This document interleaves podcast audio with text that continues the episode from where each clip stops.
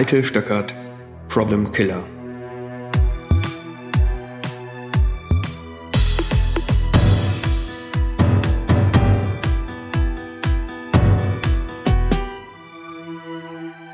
Heute geht es um Projektplanung, um Aktionsplanung. Wenn ich also herausgefunden habe, welche Ursache mein Problem auslöst, dann geht es jetzt darum zu schauen, was ich tun muss, um die Ursache ein für alle Mal abzustellen. Und da gibt es ein paar Dinge, die man sich merken kann und die sehr gut in der Praxis funktionieren. Erstens, formuliere die Aktionen realistisch in Zeit und Auslastung der benötigten Personen und oder Ressourcen. Zweitens, ein Plan ist ein Plan und er wird so wie geplant nie ablaufen. Das heißt, ich werde immer wieder in die Projektplanung eingreifen müssen und sie korrigieren müssen. Drittens, schätze die Zeit ab, die andere mit den zugewiesenen Aufgaben verbringen müssen. Oder noch besser, frage konkret nach, wie lange der Kollege mit der Bearbeitung der Aufgabe braucht. Häufig unter- oder überschätzen wir den Arbeitsanfall hier dramatisch. Viertens, wenn Geld investiert werden muss, um eine Aktion zu bringen oder Arbeitszeit dafür benötigt wird, dann hol dir die Bestätigung von dem entsprechenden Vorgesetzten, dass du das tun darfst. Und zwar nicht erst, wenn du die Aktion machen möchtest, sondern schon im Voraus, nämlich dann, wenn du den Aktionsplan aufstellst. Fünftens, klingt banal, aber passiert leider immer wieder negativ. Informiere alle Beteiligten darüber, dass der Plan so wie du ihn aufgestellt, abgestimmt und bestätigt hast, nun in die Realität überführt wird. Sechstens, wenn alles klar formuliert ist, mit Daten, Fakten und hinterlegten Personen, die die Aufgaben erledigen sollen, dann fordere das Commitment ein, indem du den Plan unterschreiben lässt von denen, die ihn ausführen sollen. Auch das mag administrativ klingen, aber Sofern jemand eine Unterschrift gegeben hat, fühlt er sich der Aufgabe gegenüber viel mehr verpflichtet, als wenn er nur eine mündliche Zusage geben muss.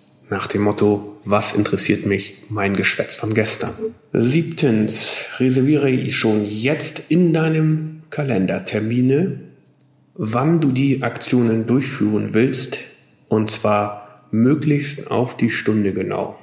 Warum? Weil in einem täglichen Doing sowieso immer so viele Aufgaben zusätzlich auf dich einprasseln, dass du beginnst, Termine zu verschieben. Hier geht es aber um wichtige Themen, das heißt, das ist dein Aktionsplan, der erledigt werden muss. Ein Beispiel. Wenn man 30 Tage gibt für eine vernünftige Problembeschreibung und die Einführung einer sofortigen Maßnahme, die ein Problem abstellt, dann wird an 28 Tagen nichts getan. Am 29. Tag wecken alle Beteiligten auf und stellen fest, dass nichts getan wurde und versuchen jetzt mit einer Hauruck-Aktion an Tag 30 das Thema zu beenden und über die nächste Hürde zu bringen. Viel besser ist, wenn man sich täglich eine Stunde oder wie viel Zeit man auch immer braucht, um anzufangen. Das größte Problem für uns scheint zu sein, mit etwas anzufangen.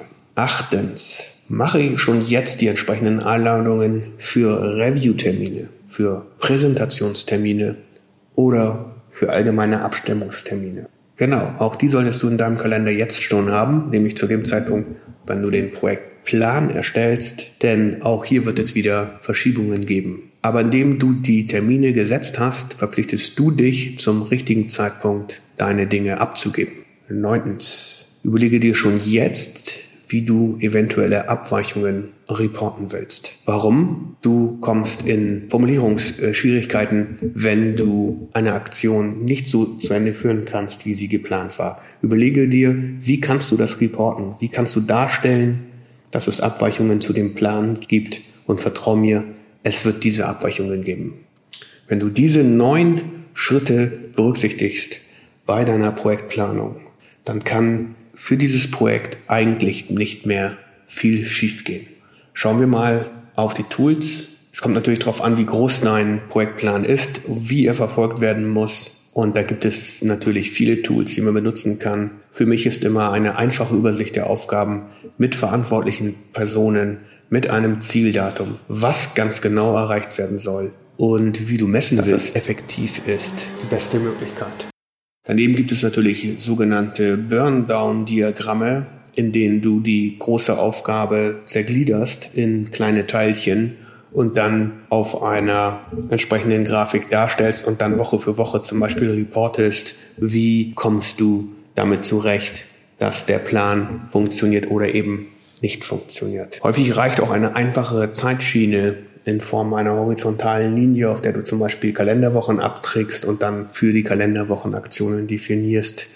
Vielleicht nimmst du dann noch eine farbliche Kodierung für grün, wenn du das Wochenziel erreicht hast oder gelb, wenn etwas klemmt oder rot, wenn du zu spät bist. Wenn du jetzt diese Zeitschiene immer wieder reportest in wöchentlichen Meetings, die du ja vorher gelegt hast, dann ist eigentlich schon klar, dass alle Beteiligten mit diesem Reporting einverstanden sein werden und nicht nur, dass sie sehen, dass du dran bist und das ist das Wichtige, was wir im Projektmanagement zeigen müssen.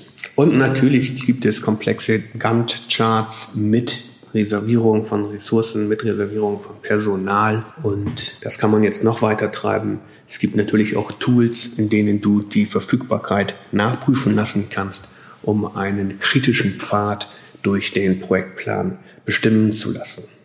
In den allermeisten Fällen ist das aber im Thema Problem Solving nicht wirklich das Problem, nicht wirklich die Herausforderung, sondern es reicht, wie gesagt, meist eine einfache Übersicht der Aufgaben und dann eventuell die Kombination mit einem Burn-Down-Chart oder einer einfachen Zeitschiene, einem Zeitstrahl, auf dem du darstellst, wann willst du was machen und dann eben die Abweichung darstellst, wenn es zu einer kommt. Wenn du die vorher angesprochenen neun Punkte umgesetzt hast und beachtest, dann kann es, wie gesagt, zu keinen größeren Problemen kommen. Dennoch möchte ich hier auch auf Hindernisse und Gefahren hinweisen. Erstens, ein Plan ist schon Vergangenheit, wenn man ihn erstellt hat.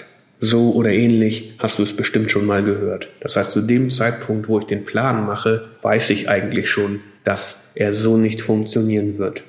Das heißt, darüber muss ich mir schon jetzt vorherein klar sein und eventuell extra Zeiten einplanen, um den Plan dann wieder auf Kurs zu bringen. Zweitens, bei langen Laufzeiten tendieren wir dazu abzuweichen. Daher empfiehlt sich ein enges Tracking, wie vorhin schon erwähnt, zum Beispiel im Wochenrhythmus. Also insbesondere bei Aktionen, die abhängig sind von zum Beispiel Lieferanten, von anderen Abteilungen, vielleicht auch von Kunden und wo du nicht ganz genau weißt, wie reagiert der Lieferant, wie reagiert der Kunde, wie schnell wird er seine Aktion ausführen weichen wir tendenziell zu sehr ab und geben uns dem Gefühl hin, okay, ich habe die Aufgabe übergeben, das wird, wird schon irgendwie passieren. Das ist leider nicht häufig der Fall.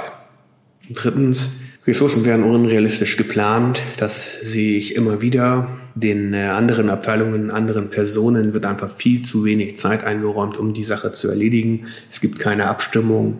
Ich bekomme keine Bestätigung, dass das so funktioniert, wie ich mir das vorgestellt habe und schon laufe ich aus dem Ruder.